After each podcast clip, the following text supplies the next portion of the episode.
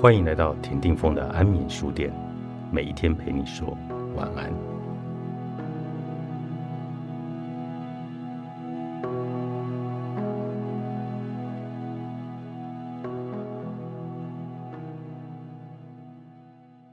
似乎有不少人做事下决定的原因，都是为了符合身旁的人对自己的期待，可能是父母、师长，也许是家人、情人。或许是朋友、同事想满足他人的期待，并没有错，那也是一种自我成长的激励。前提是那份期待是否与自己内心的想望相符合。如果答案是否定的，过程肯定不开心，结果也会差强人意。假使真的无法符合他人的期待时，问题不在你。但我也想问问你。别人的期待，你为何非得要配合呢？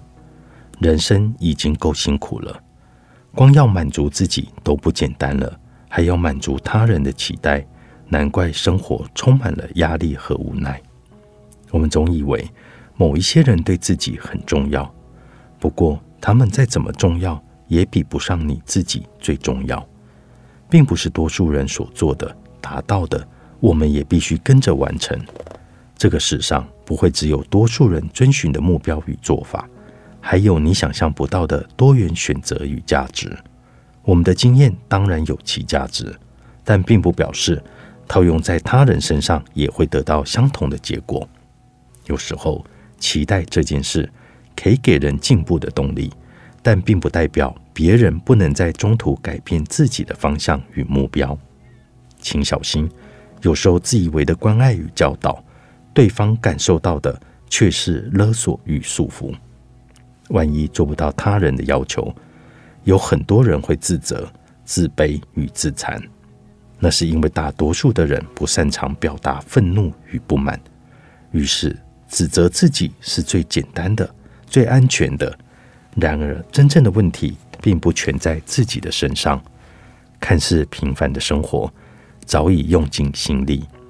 想要好好的度日已经不容易了，就不要再想面面俱到了吧。请记得，我们不是无所不能，只是总有无能为力的时候。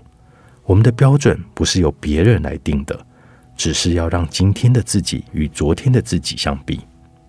人生是你的，总要思考哪一条路最适合自己。别人希望你做到的事，在此之前，先问问自己。对身边的人是否有注意？有没有让自己更进步呢？是不是符合自己的价值观呢？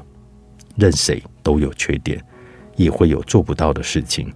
你不必因此而讨厌自己，也没有必要太难过，更不要去盲目寻找那些不适合你的。你努力的迎合，未必会被接受。就算掩饰的再好，还是会被看穿。试着接受自己的缺点与不足，至少他让你看清什么人才是真正接纳你的人。接受自己，别人自然也会尊重你。更重要的是，你也清楚自己有哪些值得被喜欢的地方。你以为你自己够坚强，结果发现打倒你的也都是寻常小事。或许你会自责，经不起考验，但说不定。那是因为急于成为心目中的自己，或是别人期待的你，而给予自己过高的标准。别急，任何人都有脆弱的时候，请先照顾好自己，一点一滴，你会慢慢形塑出自己该有的模样。现在的你，是累积了过去所做的每一次的选择，受到的每一次挫折，以及每一场遇见。在你的潜意识产生作用，也开拓出属于自己的人生道路。但未来的你又会走向什么样的路？想法又会出现何种转变？都要看接下来的境遇会如何。也许你还没有成为自己想象中的模样，还在以某个人的成就来当做目标前进，或是正以为成为某个人理想中的模样来努力。但是。一个人的成功，并不是越来越像某一个人，也不是越来越像别人期望的样子，而是越来越像自己。我们生下来就是要来体会这个世界的甘苦，追寻生命的本质，而不是被生来为了考试第一名，也不是为了要得到万人的拥戴，更不是要赚得家财万贯。如果你想体会的，想追寻的是煮出让很多人感到幸福的料理，还是做出美丽又实用的生活用品，或是想要让流浪的人能够好好的睡觉，不必管别人怎么说，就尽量朝着自己想要的目标努力吧。人并非奉行一个价值才能生存，我们该明白自己想要的，才能找到真正存在的价值、成就与财富。